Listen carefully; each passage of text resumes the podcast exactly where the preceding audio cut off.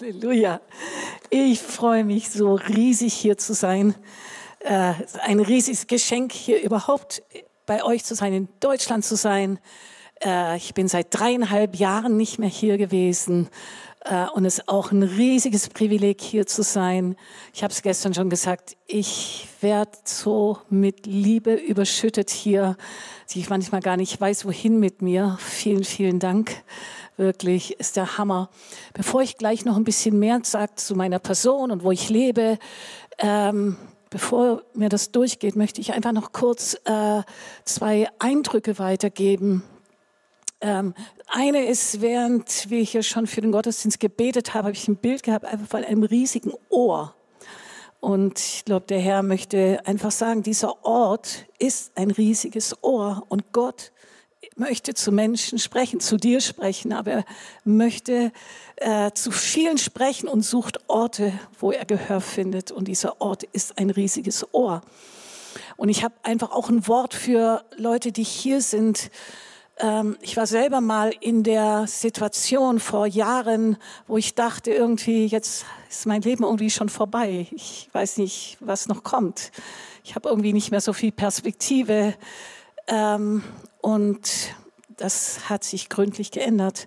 Und ich glaube, dass der Herr zu dir heute sagen möchte, dass eine Lüge, glaub dieser Lüge nicht. Glaub dieser Lüge nicht. Ja, Halleluja.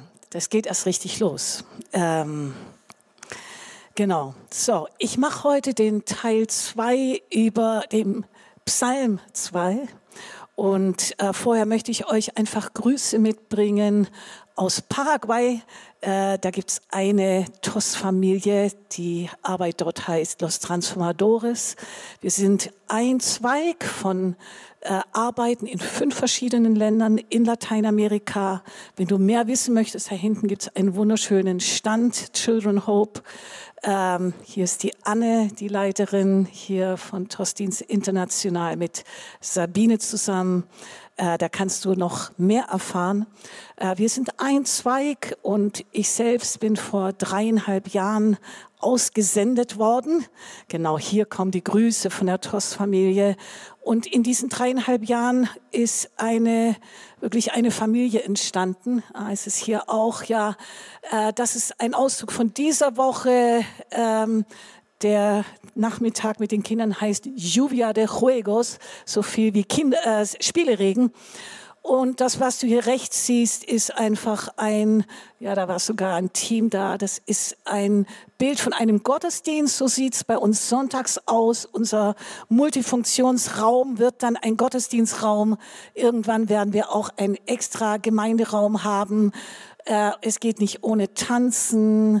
Äh, äh, wir singen, wir tanzen, ja. Und es ist alles noch klein, aber der Heilige Geist bewegt sich und ich bin total stolz auf meine Leute. Wenn ihr dabei seid, möchte ich euch einfach auch Grüße schicken. Ich erzähle von euch, ihr seid einfach ein Riesenzeugnis. Ja, hier seht ihr zwei Frauen, ähm, die bei einem Seminar, bei dem Jobs und Charlotte, Ruben und Tina Anne war später da, äh, nach Paraguay gekommen sind, die aus unserer Gemeinde sind, dort mitgearbeitet haben. Rechts seht ihr mich am Tag des Kindes äh, in Aktion. Ich hätte nie gedacht, dass ich wieder mit Kindern arbeite. Ähm, gedacht, das liegt weit hinter mir. Das habe ich in den Anfängen der Arbeit hier, der Gemeinde, des Aufbaus hier getan. Aber Gott hat oft andere Pläne als das, was wir uns vornehmen. Und ich möchte so viel erzählen und versuche das hier zusammenzupacken. Ja, ähm, ja ich habe hier mir aufgeschrieben, wir haben ein spannendes Leben. Äh, wir sind fünf Missionarinnen, eine sechste zeitweise dabei. Wir haben ein Team, wir sind ungefähr ja, vielleicht so 30, 25 30 jugendliche Erwachsene, die fest zu der, schon zu der Gemeinde gehören. Wir leben inmitten eines Viertels voller Nöte. Ich weiß nicht, ob man das Slum nennt. Ja, Slum ähnlich. Es ist auf jeden Fall ein Viertel, das voll ist von Nöten. Nöte, das tägliche Überleben zu sichern, Nöte, Drogenabhängigkeit, Nöte, alkoholisierte Väter, die ihre Frauen schlagen und die Kinder wissen nicht, was sie tun sollen, Nöte, Überfälle, die zunehmen und zunehmen und zunehmen.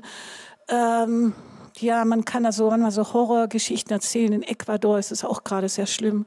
Bei uns kam es auch schon vor, dass in der Nähe ein paar Straßen weiter irgendwelche Körperteile gefunden werden als Drohung ähm, irgendwelchen Banden. Wir leben mittendrin. Wir sind mit anderen Problemen konfrontiert als viele von euch hier.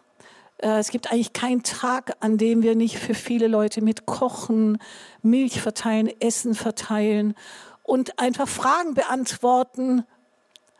Ich weiß nicht, was ich morgen essen soll. Oder mein Mann äh, vertrinkt unser Geld oder ist drogenabhängig und deswegen kommen wir nicht über die Runden. Ich weiß nicht, wie ich meine Miete bezahlen soll. Unser Tagesablauf wird sehr oft unterbrochen von sehr aktuellen Nöten. Eine Frau, die zwei behinderte Kinder hat und die aus ihrer Wohnung rausfliegt und beide Kinder sind bettlägerig. Dinge jeden Tag, irgendwas in dieser Art. Ähm, wir sind eine Anlaufstelle für viele Jahre. Als die Teams zu Besuch waren, habt ihr es mitbekommen. Es klingelt häufig an unserer Tür.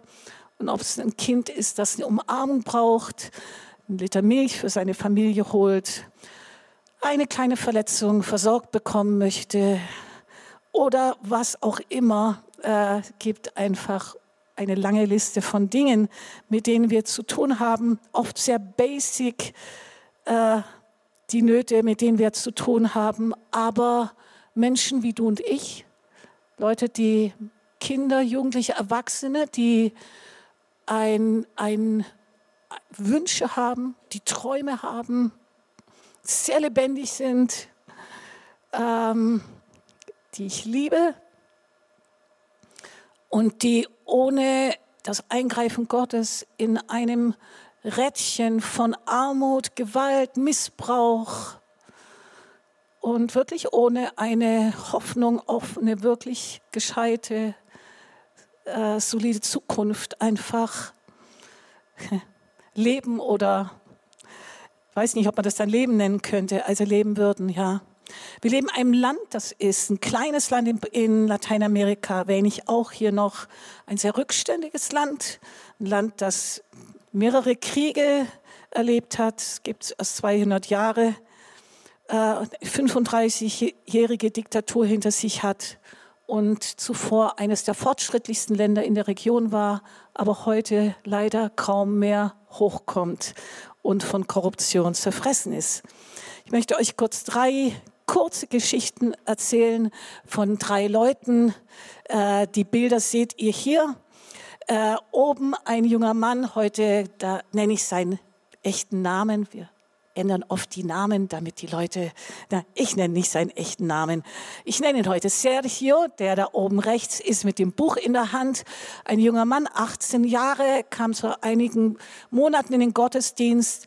Wir ehrlich gesagt, jetzt aus dem Nähkästchen geplaudert, haben angenommen, er ist hinter einem jungen Mädchen her, weil wir haben ein paar hübsche Mädchen in der Gemeinde. Ähm, und haben erst nach Monaten von ihm gehört, dass zu uns zu kommen, zum Gottesdienst zu kommen und an dem Programm teilzunehmen, für ihn die Rettung war, weil er seit dem 13. Lebensjahr drogenabhängig war, was man ihm nicht so angesehen hat. Dann haben wir einen, den Jungen da unten, den ich heute Daniel nenne. Ähm, er lebt mit seiner Familie auch bei uns in der Nähe. Mit zwei Jahren musste er ins Heim, weil seine Mutter mehr auf der Straße gelebt hat, selber aus Missbrauch kam 16 Jahre war, als sie ihn bekommen hat, viele, viele Probleme hatte. Er war acht Jahre im Heim, dann beim Großvater, der auch mehr gearbeitet hat, als sich um ihn zu kümmern und um seinen Bruder.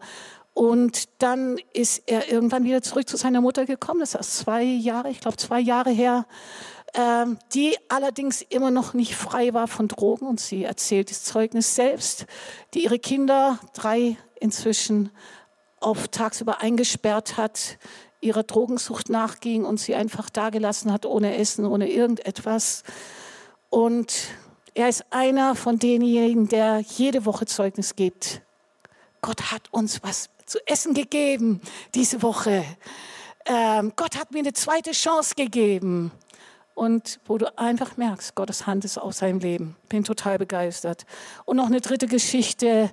Äh, ich erzähle euch heute von der jungen Frau rechts. Ähm, äh, 20 Jahre alt, hat eine süße anderthalbjährige Tochter. Sie selbst ist von einer Prostituierten gezeugt worden, die kann man fast nur so sagen, ich keine Mutter ist, die selber die 20 Kinder zur Welt gebracht hat und keines dieser Kinder lebt bei ihr. Äh, sie wurde als kleines Kind dann einem Großvater gegeben und das Einzige, was sie weiß, ist, dass sie immer wieder auf ein Holzbrett gelegt wurde, abgelegt wurde, während der Großvater und seine, weiß nicht, Lebensgefährtin anderen Dingen nachgegangen sind. Sie kam dann irgendwann zu einer Frau, die ihr ermöglicht hat, in die Schule zu gehen. Sie war fünf Jahre zwischendurch im Heim, aber sie ist durch Missbrauchserlebnisse in der frühen Kindheit, ähm, hat sie viele Probleme, wie ihr euch vorstellen könnt. Und sie lebt seit mh, hm, acht Monaten bei uns im Haus und Gott arbeitet kräftig an ihr und heilt sie und stellt sie wieder her. Das sind einige der Geschichten, die sind repräsentativ für ganz viele Menschen. Wir haben viele Visionen, wir haben viele Pläne und wir sind erst am Anfang. Ich möchte euch auch noch zwei Bilder zeigen von den Märschen. Vielleicht könnt ihr die noch zeigen. Ihr habt das gehört. Das ist ein Riesenwunder auch, dass bei uns Märsche des Lebens äh, stattfinden. Ralf Steinmetz hat es angefangen vor vielen Jahren und schon viele Märsche durchgeführt. Aber aus irgendeinem Grund nach der Pandemie ist das Ganze ähm, weiß nicht, explodiert ist vielleicht zu viel gesagt, aber hat sich stark erweitert und wir konnten letztes Jahr 13 Märsche durchführen. Ein Land, in dem ein Mengele früher beherbergt wurde, ein Roschmann gelebt hat, ein Land, in dem es deutsche Kolonien gab, die eng am Reich waren, eng mit dem Reich verbunden waren und so weiter. Ja, ein Land, in dem auch heute Antisemitismus an der Tagesordnung ist. Vor zwei Tagen erst wurde ein Boske die Israel, der Israelwald, äh, auch mit übelsten so, Schriften beschmutzt aber wir konnten 13 Märsche durchführen und es gibt einfach viele Pastoren, die nicht viel vorher wissen, aber die sich öffnen und sich dienen lassen und die sagen, ja, wir machen das. Im, am 16. April werden wir mindestens 17 Märsche durchführen. Unser Ziel ist, in jedem Departamento, heißt es, Bundesland, einen Marsch durchzuführen. Ähm, und äh, es werden vermutlich mehr als 20 werden, weil wir sind schon bei 15, die fest sind oder 16, die schon fest sind, zugesagt sind. Und Cynthia, die war hier vorher auf dem Bild beim Marsch in Israel, ist eifrig dabei, während ich hier bin, Pastoren zu besuchen und ihnen zu erklären, wie man einen Marsch macht. Sehr herrlich. Als ich hier stand, ähm, muss ich sagen, die Lieder, haben mein Herz so getroffen, O Daughter of Zion, und dass der Herr sein Volk sammelt. Ähm, in Lateinamerika gibt es mindestens 200 Millionen, glaube ich, sephardische Juden. Viele von ihnen wissen nicht, dass sie Juden sind. Und wenn ich diese Lieder singe heute, als ich hier stand, ich dachte, oh Herr, da gibt es so viele, die du auch einfach zurückholen möchtest, dass sie wissen, wo sie hingehören sie wieder einfach sich zugehörig fühlen zu dem Gott, der ihr Gott ist, der Gott Israels. Und zuletzt dazu noch, wir haben eine Vision, auch dieses Jahr 20 Pastoren mit zum March of the Nations zu bringen. Und ich darf auch mein Bitten etwas erweitern in diesem Jahr, was da die finanziellen Aufwände betrifft. Vielleicht so viel ähm, zu mir. Ja, das war das Seminar eines der Seminare, die wir durchgeführt haben. Auch sehr, sehr herrlich. Wenn ihr eine Bibel dabei habt, dürft ihr jetzt einfach Psalm 2 aufschlagen und wir machen die Fortsetzung. Gestern habe ich hauptsächlich über den Vers 8 gesprochen. Bitte mich, so will ich dir Nationen zum Erbe geben und der Welt enden zum Eigentum. Und bevor ich heute äh, ein paar andere Punkte betone, werde ich den Psalm einfach nochmal vorlesen. Er wird hier auch angebeamt, aber es ist immer nicht schlecht, auch seine Bibel selber aufzumachen. Die Könige der Erde lehnen sich auf und Herren halten Rat miteinander. Wieder den Herrn und seinen Gesalbten. Lasst uns zerreißen ihre Bande und von uns werfen ihre Stricke. Aber der im Himmel wohnt, lacht ihrer und der Herr spottet ihrer. Einst wird er mit ihnen reden in seinem Zorn und mit seinem Grimm wird er sie schrecken. Ich aber habe meinen König eingesetzt auf meinem heiligen Berg Zion. Kundtun will ich den Ratschluss des Herrn. Er hat zu mir gesagt, du bist mein Sohn. Heute habe ich dich gezeugt. Bitte mich, so will ich dir Völker zum Erbe geben und der Welt Enden zum Eigentum. Du sollst sie mit einem eisernen Zepter zerschlagen und wie Töpfe sollst du sie zerschmeißen. Ähm, so seid nun verständig, ihr Könige, und lasst euch warnen, ihr Richter auf Erden. Dient dem Herrn mit Furcht und küsst seine Füße mit Zittern, dass er nicht zürne und ihr umkommt auf dem Wege, denn sein Zorn wird bald entbrennen, wohl allen, die auf ihn trauen.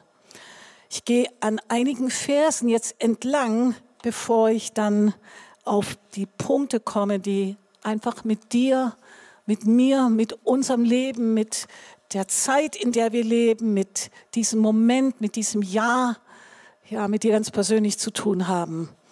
Ähm, der, der, Psalm geht ja los mit dem äh, Heiden und den Völkern, die sich, die in einem Aufstand sich befinden. Äh, hinter mir siehst du sicher hier gleich einige äh, Punkte, die ich hier rausgreife ähm, zur Erklärung. Die Heiden, ja, ist das hebräische Wort Goyim. In der Übersetzung äh, ist es sowas wie der Zusammenfluss von Menschen. Habe ich so gelesen. Ähm, interessantes Wort, ein Zusammenfluss von Menschen. Und oft werden sie eben als das Gegenstück zum Volk Israel genannt, das Volk Israel und die anderen Völker. Oder, und das zweite Wort, die Völker, ich glaube, Leome muss das heißen. Ähm, das sind, ist ein anderer Begriff, fast ein Synonym, Nationen, Menschen, die eine Meinung bilden oder Bevölkerung. Also es geht hier nicht um nur Staatsgrenzen, es geht um die Bevölkerung, es geht um viele Menschen, die eben auch zusammen Nationen bilden. Ähm, und dann steht hier, dass sie sich vergeblich ähm, erheben. Und das Wort hier äh, heißt übersetzt total leer, sinnlos. Im Spanischen heißt es de balde. Du kannst mal zu deinem Nachbarn sagen, de balde. Hast ein spanisches Wort heute gelernt. Äh, total umsonst, de balde, total vergeblich. Ja. Ähm, und total sinnlos. Und dieses Aufstehen heißt, sich zu präsentieren. Ähm, genau, so. Es geht um einen Rat gegen Gott. Die halten Rat miteinander. Ich fand die Erklärung eigentlich auch ganz erhellend. Rat halten heißt eine Meinung etablieren, etwas gründen. Ähm, und da steht hier, das sind die Völker, die gegen Gott Rat halten, die eine Meinung bilden gegen Gott und seine Gesalbten oder die etwas etablieren gegen Gott und gegen seinen Gesalbten. Und ähm, das fängt ja bei einem selber auch an. Da könnte ich auch schon gleich ein Zeugnis geben, weil eine, es ist ja nichts Schlechtes und es ist ja hier äh, mehr sogar noch als jetzt da, wo ich lebe, wichtig, sich eine eigene Meinung zu bilden. Ähm, aber wenn meine Meinung etwas ist, eine Meinung zu etablieren, die am Ende gegen Gott geht, nicht so geschickt, ja. Ähm, und jetzt komme ich zu einem Vers, den und einem Teil des Verses, den ich sehr zentral finde heute. Äh, wir leben ja in einer Zeit, wo das etwas ist, was wir täglich miterleben, ja. Also wenn wir hier lesen, warum toben die Heiden und murren die Völker so vergeblich, warum gibt es so viele Aufstände, dann ist es nicht etwas, was mal vor ein paar Jahren passiert ist. Ja, das passiert gerade täglich. In den Nachrichten, wo wir leben, erleben wir Aufstände, Tumulte äh, und eben auch wirklich dieses vergebliche, sinnlose, total total verrückte, wir sagen im Spanischen Locura, total verrückt, una locura, ähm, aufstehen äh, gegen Gott. viele Beispiele hier in Europa, der Krieg, ähm, der um die Ecke ist, Russland, Ukraine, in Lateinamerika in den letzten Wochen und Monaten gibt es auch einige Aufstände. In Brasilien wurde der Kongress gestürmt. In Peru gibt es Märsche nach Lima und der Präsident wurde abgesetzt. Es gibt Aufstände überall. Wir leben in einer Zeit, wo es Tumulte und Aufstände geht in den Völkern, in den Nationen äh, und von Menschen. Ähm, und was ich eigentlich so wichtig finde und so eine einfache Aussage ist, aber mir trotzdem noch mal selber ins Herz gegangen ist, hey, am Ende geht es eigentlich immer darum, gegen den Herrn und gegen seinen Gesalbten. Die meisten der Aufstände sind nicht einfach ähm, wirklich, um etwas zu verbessern. Oft geht es einfach es hat mit Rebellion zu tun, es hat mit einem Aufstand gegen Gott zu tun und eben in vielen Nationen, auch in vielen Herzen, mit einem Aufstand, der am Ende gegen, sich gegen Israel richtet, gegen seinen Gesalbten und gegen das Volk Israel. Da habe ich gedacht, Hammer. Ähm, wir leben in so fortschrittlichen Zeiten, aber wir kommen am Ende oft wieder an so schlichten, einfachen Punkten raus. Äh, und das ist das, was sich immer weiter aufbaut, das ist ein Aufstand, ein Aufstand gegen Gott, ähm, eine Aufweichung von Segensprinzipien, ein Aufstand gegen Maßstäbe und gegen Werte.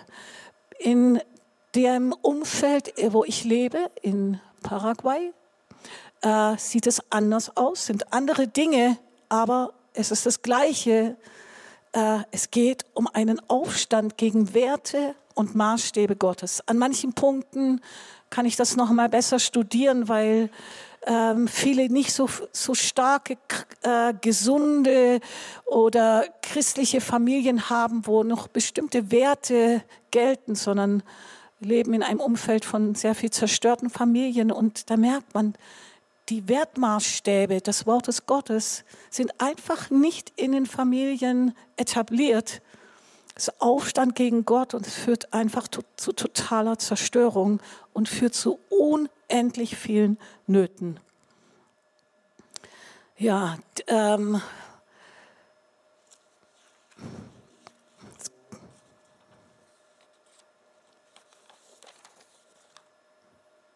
Es geht um das Abwerfen vermeintlicher Jochs. Da steht ja auch, dass die, die sich gegen Gott erheben, dass die sagen, lasst uns zerreißen ihre Bande und von uns werfen ihre Stricke. Also alles, was mir ungemütlich ist, alles, was mich einengt, alles, was mir Vorschriften machen will, ähm, das ist äh, veraltet und das brauche ich nicht mehr. Abwerfen vermeintlicher Jochs. Ich, ich, ich erlebe es jeden Tag.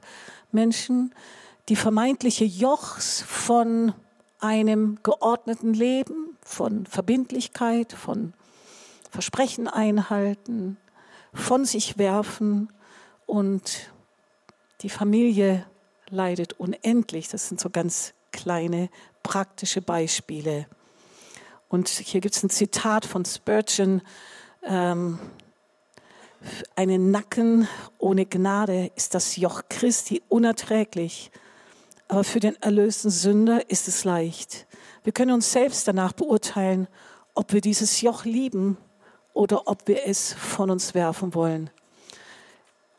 Ich war so jemand, kommt ja in den besten Familien vor, ich war so jemand, ähm, ich habe sehr früh Jesus kennengelernt, ich habe sehr starke Erlebnisse gehabt, der Heilige Geist hat mich erfüllt. Ähm, ich habe Jesus gedient, aber äh, ich war so jemand, auf dessen Nacken irgendwie mir das Joch manchmal nicht gepasst hat.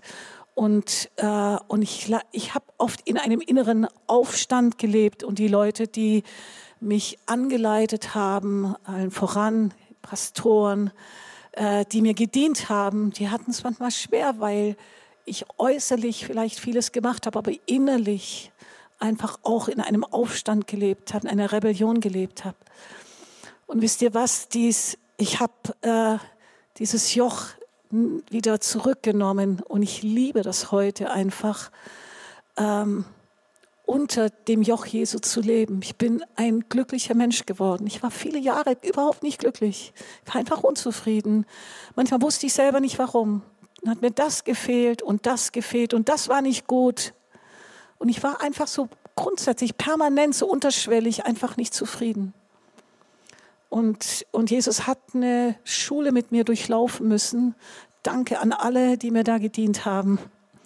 Ähm, meinen inneren Aufstand aufzugeben und, äh, und wirklich mich unter ein Joch zu begeben. Und ich bin so dankbar und glücklich. Ich könnte den ganzen Nachmittag einfach für so viele Dinge Danke sagen. Sagen, ich möchte nicht anders leben, ich möchte an keinem anderen Ort sein ähm, ich fühle mich total privilegiert, das zu tun, was ich tue. Ich habe nicht alles, was man haben kann, aber ich fühle mich sehr, sehr reich. Ich fühle mich sehr, sehr reich. Ja, ich glaube, die Beispiele lassen wir jetzt aus, der Zeit willen, aber vielleicht einige Folgen davon, dieses Aufstands, der in Völkern heute stattfindet und der eigentlich nur die Eskalation ist von sehr viel Aufstand, der nicht abgelegt wurde in einzelnen Leben. Und es ist die Krankheit unserer Generation. Und die Folgen sind eine kranke Gesellschaft. Äh, hier sieht es sicher anders aus. Ich habe sie Tag für Tag vor meinen Augen, eine kranke Gesellschaft. Kinder, die leiden darunter, dass kein Vater da ist. Oder wenn der Vater da ist, er nicht in der Lage ist, die Verantwortung zu übernehmen, auch weil er selbst viele Dinge erlebt hat. Es geht von Generation zu Generation weiter. Verwirrung, einfach gar nicht zu wissen, was soll ich eigentlich, was, was, was ist eigentlich los? Eine Orientierungslosigkeit, den Bezug zur Realität zu verlieren, nicht einfach das Leben so jeden Tag anpacken zu können. Krankheiten. Ich bin von viel Krankheit umgeben und im Laufe der Jahre sehe ich, die Krankheit hat oft damit zu tun, dass irgendwo die Ordnung auch nicht stimmt und was fehlt ähm, und, und wie eine Schutzlosigkeit da ist und und, äh, und sich fast die geistlichen Probleme auf den Körper verlagern. Ich sage jetzt nicht, das ist immer der Fall, aber meine Beobachtung ist das, ja. So viele Leute, die einfach, weil sie, weil ihnen Schutz fehlt, Orientierung fehlt, weil sie nicht erzogen wurden, in den Ordnungen und Maßstäben Gottes zu leben, dass damit einfach eine Krankheit nach der anderen kommt.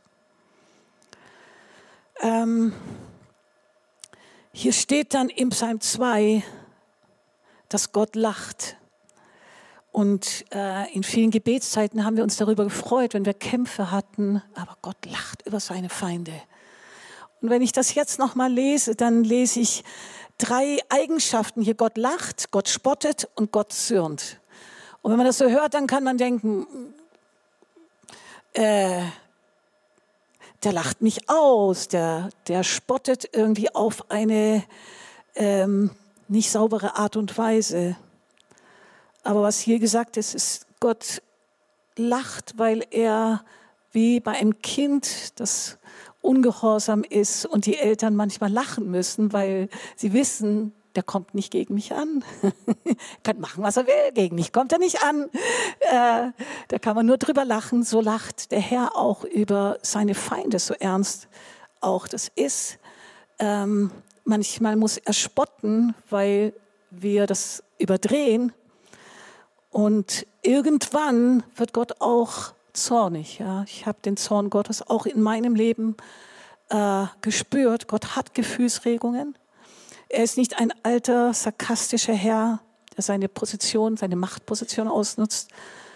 aber er ist jemand, der eine Autorität ist und der gefürchtet werden sollte und vor dem sich jeder Mensch verantworten muss und auch jede Nation verantworten muss.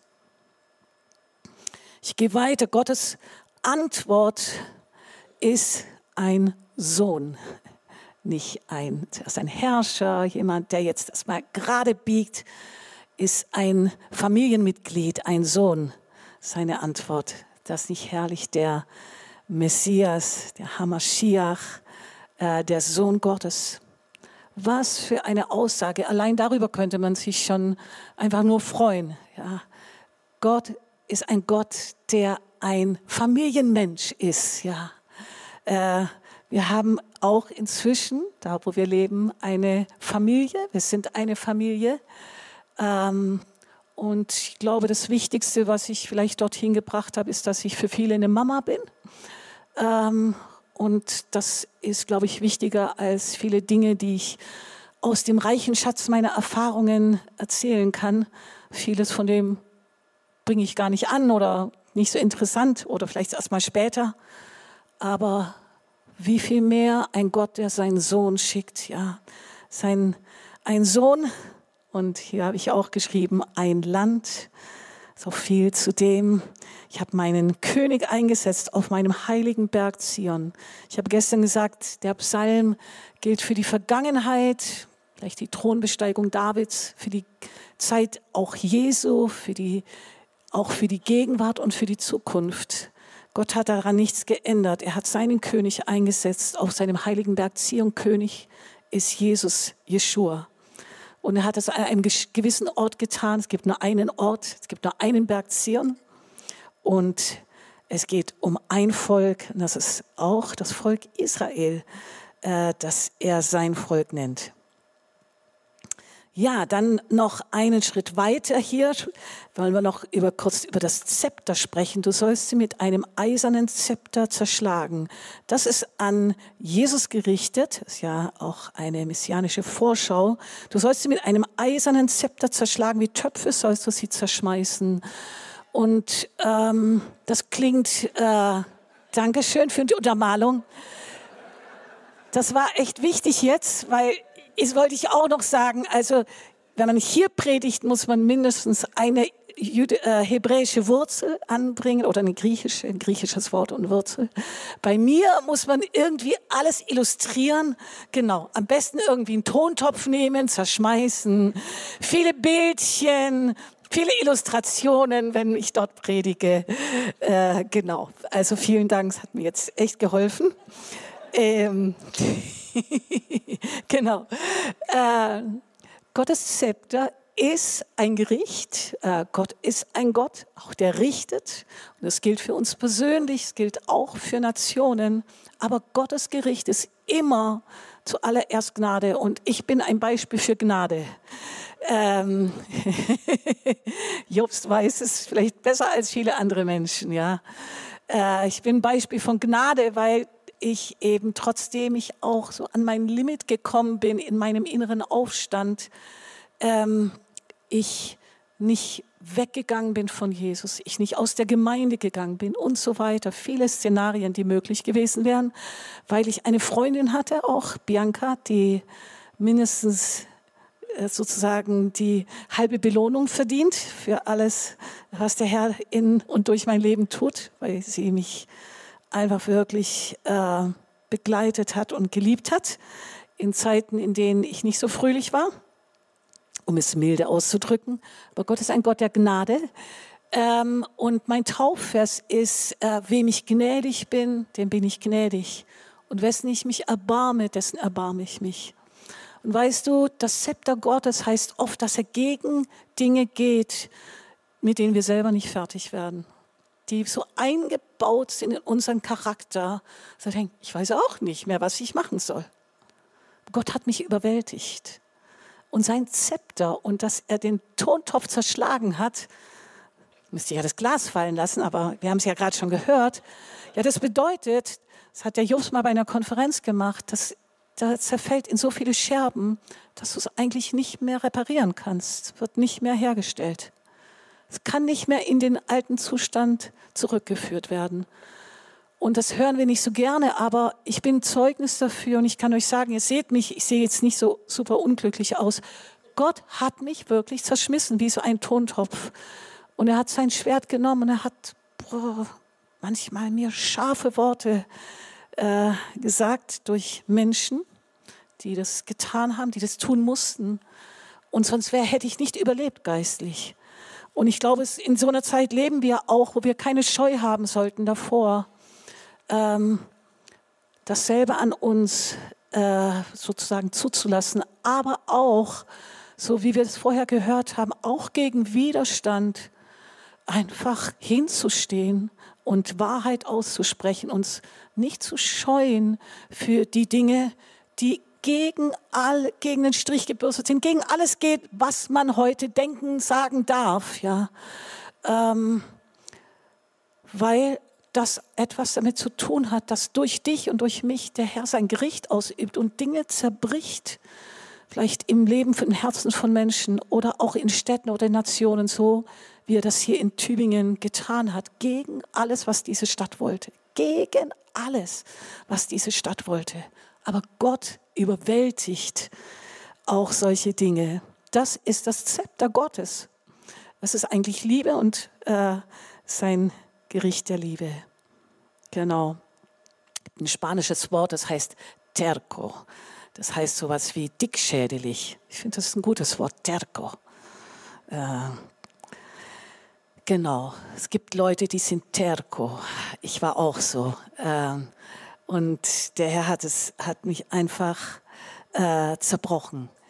So, ähm, dann geht es weiter hier. Da steht, so seid nun verständig, ihr Könige, und lasst euch warnen, ihr Richter auf Erden. Ist es nicht eine liebevolle Art, wie hier der Psalmist David spricht? Hey, er sagt nicht, Mann, bist du denn drauf? Er sagt, hey, Leute, seid verständig hey, komm, komm zur Besinnung. Seid verständig. Jede Decke des Schweigens Seminar, jeder Marsch des Lebens, all das, was wir tun, ist auch ein Ausdruck zu sagen, hey, seid verständig. Seid verständig. Es ist ein Ruf zur persönlichen Umkehr und ist auch immer der Ruf an Nationen. Und ich lebe in einer Nation, ich brenne für eine Nation, ich weine für eine Nation.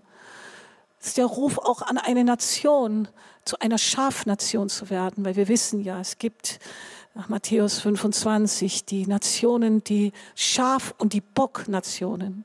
Neulich habe ich jemanden gehört, einen Prediger, der gesagt hat, hast du eigentlich Glauben, dass sich eine Bocknation noch in eine Schafnation verändert? Und ich habe gesagt, ja, ich habe Glauben dass sich eine Bocknation in eine Schafnation verändert, so wie Gott Glauben hatte für mich, dass ich mich von einem Bock zu einem Schaf verändere. Der Herr ruft, vielleicht dich persönlich, aber vielleicht hast du auch irgendwie so eine Stadt oder eine Familie oder ein Land, das einfach wie in dein Herz eingebrannt ist. Und dann noch zwei Punkte. Küsst den Sohn. Ja, das war ja in äh, den damaligen Zeiten der höchste, der stärkste Ausdruck der Ehrerbietung, sich vor einem König eigentlich äh, einfach hinzuwerfen und ihm auch noch die Füße zu küssen. Das war einfach der Ausdruck der absoluten Ehrerbietung und auch der Unterwerfung. Und deswegen sagt der Herr, äh, küsst den Sohn. Sohn, Familienmitglied ist der, der das Sagen hat. Der König Israels küsst den Sohn. Werft euch vor ihm nieder. Das auch das Rezept gegen Stolz natürlich. Ich denke, Ehrerbietung gegenüber dem König Israels, aber einfach auch ein Lebensstil, wo, äh, das habe ich hier gelernt, ein Lebensstil von Ehrerbietung, anderen einfach Ehre ausdrücken zu können. Äh, das konnte ich früher nicht gut, gar nicht gut.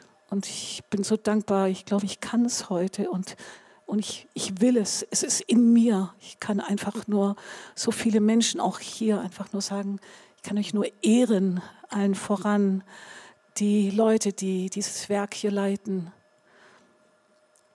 Genau, so. Und dann heißt es auch wohl allen, die auf ihn trauen. Die Haltung der, des bedingungslosen Vertrauens in seinen Charakter bringt den vollen Segen und bringt dich an den Punkt, wir sind ja noch bei Teil 2, bittet mich und bringt dich in den Zustand, wo du um alles bitten darfst. Dieses bedingungslose Vertrauen, diese Haltung, meinen Aufstand zu beenden, diese Haltung der Ehrerbietung bringt dich an den Punkt, wo du ihn um alles bitten darfst. Und der Herr ermutigt uns, glaube ich, heute und gestern auch schon dazu, hey, traust dich, mich um mehr zu bitten? So, jetzt komme ich in die Zielgerade. Ich noch drei Minuten. So, ja. Was bedeutet das? Ähm, und ich habe einfach ein paar Punkte rausgegriffen. Ich denke, jetzt wer nicht gesprochen hat, gab es vielleicht schon einige Dinge, die auch zu dir gesprochen haben. Ähm, es gibt keine neutrale Zone. Viele haben mir erzählt, dass wie die Pandemiezeit hier war. Bei uns war ja die Pandemiezeit nicht die Zeit der Isolation, es war das Gegenteil. Wir hatten hunderte von Menschen vor der Tür, ähm, ungeplanterweise, wie ich schon gesagt habe. Gott macht Dinge oft anders, als wir denken. Aber ähm, ich kenne Zeiten auch, wenn man sehr viel sich zurückzieht, weil man mit Dingen beschäftigt ist oder weil man muss, dass man in eine Mentalität reinkommen kann. Und, äh, und es bedeutet, dass es keine neutrale Zone gibt und keinen Ort des Rückzugs, wenn ich einfach so leben möchte, dass ich äh, jemand bin, der den Sieg Jesu aufrichtet, der so lebt, wie das in den Psalmen beschrieben wird, äh, der sich einfach rufen lässt, der den Herrn um viel bitten will. Das kann ich nicht tun, wenn ich mich isoliere oder meinen Rückzugsort habe. Und du kannst nur Orientierung geben, wenn du selbst eindeutig lebst, ja. Wenn ich ähm, sage, ich bin dafür, ich bin nicht dagegen, aber ähm, ich halte mich immer zurück. Ich sage möglichst nicht, was ich wirklich denke, wie ich lebe, wie die Maßstäbe Gottes sind. Ja, ich habe es hier jetzt gar nicht erwähnt, aber ich finde 5. Mose 28, wo es um Segen geht, ist eigentlich ein ganz guter, ein ganz guter Abschnitt, den man sich nehmen kann. Wie kann ich eigentlich wirklich äh, einen Hammer Segen erleben und weitergeben? Und du kannst nur Orientierung an andere geben in einer Zeit, wo so viel Orientierungslosigkeit da ist. Bei uns gibt es so viel Orientierungslosigkeit. Nur wenn du selber ganz klar lebst und dich eindeutig auf eine Seite stellst, das bedeutet wirklich Jesus als König und Herrn in deinem Leben zu haben, aber auch so zu leben, wie es sein Wort sagt. Ich habe meine deutschen Bibeln in Paraguay gelassen, deswegen habe ich jetzt so eine dicke, ähm, nicht um Eindruck zu schinden, äh, sondern weil es die ist, mit der ich mich auskenne, ja. Noch ein Punkt, den ich mega wichtig finde. Die Gemeinde ist der Ort, um diese Art von Leben einzuüben und zu praktizieren, ja. Könnte ich jetzt noch mal einfach stundenlang erzählen. Ich bin totaler Fan von Gemeinde und ich durfte eine Gemeinde gründen in Paraguay und seit wir die Gemeinde gegründet haben, merke ich so einen Unterschied, dass Leute wirklich Halt bekommen, äh, dass wir zu der Familie geworden sind, so viele andere Dinge. Es gibt, glaube ich, keinen anderen Lebensstil in der Zeit, in der wir jetzt leben und die Zeit, die noch kommt, als wirklich in ein, diesem Ort, äh, wo das Leben, das Leben mit Jesus, das Leben als Gemeinschaft total real wird. Gibt keinen anderen Ort als die Gemeinde. Geht voll ab. Bei uns geht es manchmal voll ab. Gibt volle Kämpfe, Auseinandersetzungen und so weiter. Aber wie soll sich denn was verändern, wenn ich das alles umschiffe und äh, ich eigentlich nie mich konfrontieren lasse oder irgendwie durch Auseinandersetzungen durchgehe? Ich habe keine, ich habe Veränderung dadurch erlebt, dass in der Gemeinde eingepflanzt wurde, Leute um mich herum waren, die unbequem waren und so weiter. Ähm, ich habe nicht so viel Zeit, deswegen muss ich das kürzen hier. Könnte man auch viel sagen. Ich ermutige dich, wenn du Teil einer Gemeinde bist, sei 100% Teil deiner Gemeinde. Ob das hier ist oder in der Gemeinde, in der du verwurzelt bist, zu der du gehörst. Ja, Gehorsam ist in. Ähm, Sage ich jetzt nicht mehr viel dazu, aber noch hier, Gott sendet immer eine Antwort und du bist Gottes Antwort in Zeiten von Aufständen, von Tumulten, von bin dagegen, alles anders, Aufweichung von äh, göttlichen, biblischen Prinzipien. Du bist Gottes Antwort ähm, in dieser Zeit. Und jetzt habe ich einfach noch fünf Punkte, ich weiß nicht, ob die Band schon mal kommen möchte, um dich das jetzt auch noch ein bisschen konkret für dich zu machen. Was könntest du denn heute als Antwort geben? Welche Schritte kannst du machen, um einfach auf den Psalm 2 zu reagieren? Ich finde einen Psalm, der in unsere Zeit passt. Äh, ein Psalm, in dem der Herr uns vorbereiten möchte für dieses Jahr. Der Herr uns sagen möchte, hey, du bist ein Bollwerk, du sollst ein Bollwerk sein. Äh, und genauso, du sollst jemand sein, der eine Orientierung ist, die Antwort ist für viele. Du sollst ein Lebensstil der Ehrerbietung leben. Und viele dieser schönen Dinge, von denen ich gerade gesprochen habe. Ähm, mein erster Punkt ist, verlasse deine neutrale Zone, verlasse deine Rückzugszone. Jobs hat letzte Woche gepredigt über die Komfortzone, äh, das, was einfach kuschelig und bequem geworden ist. Und ich kann es nur einfach unterstreichen, indem ich lebe in einer Lebensgemeinschaft. Wir leben in einem großen Haus. Wir sind, glaube ich, gerade zwölf Leute, die zusammenleben. Ähm, da gibt es gar nicht viel Möglichkeit für Rückzug. Aber es ist gut so. Äh, ist nicht bequem, ist auch manchmal anstrengend, aber es ist richtig super. Äh, viel besser, wirklich. Ich liebe es. Und äh, ich rufe dich, dir zu überlegen, gäbe es was, wo du vielleicht raustreten könntest. Wenn du jemand bist, äh, der noch irgendwie in einem inneren Aufstand lebt, soll es ja in den besten Familien geben manchmal. Also, ich wage es hier zu sagen, obwohl ihr alle sehr bußfertig seid, glaube ich. Aber vielleicht gibt es jemanden hier, der sagt, oh, in mir ist auch manchmal noch ein innerer Aufstand. Ich möchte ihn ans Kreuz bringen. Und ich möchte mir ein Joch auflegen lassen. Ich möchte mich nicht wehren gegen das, wo Leute mir dienen wollen, mich erziehen wollen. Und da, wo du Jesus noch nicht kennst oder noch nicht so eine ganz persönliche Beziehung zu ihm aufgebaut hast, möchte ich dir sagen, erkenne ihn als den Sohn, ein Familienmitglied, das Gott geschickt hat, das liebste Familienmitglied, weil er dich liebt, um für dich zu sterben. Der ist seit Jahren hinter dir her. Er liebt dich. Er will dich nicht versklaven, er möchte dich in die Freiheit führen. Er möchte dir echtes Leben geben. Er möchte dich glücklich machen. Er möchte dir einen Sinn für dein Leben geben.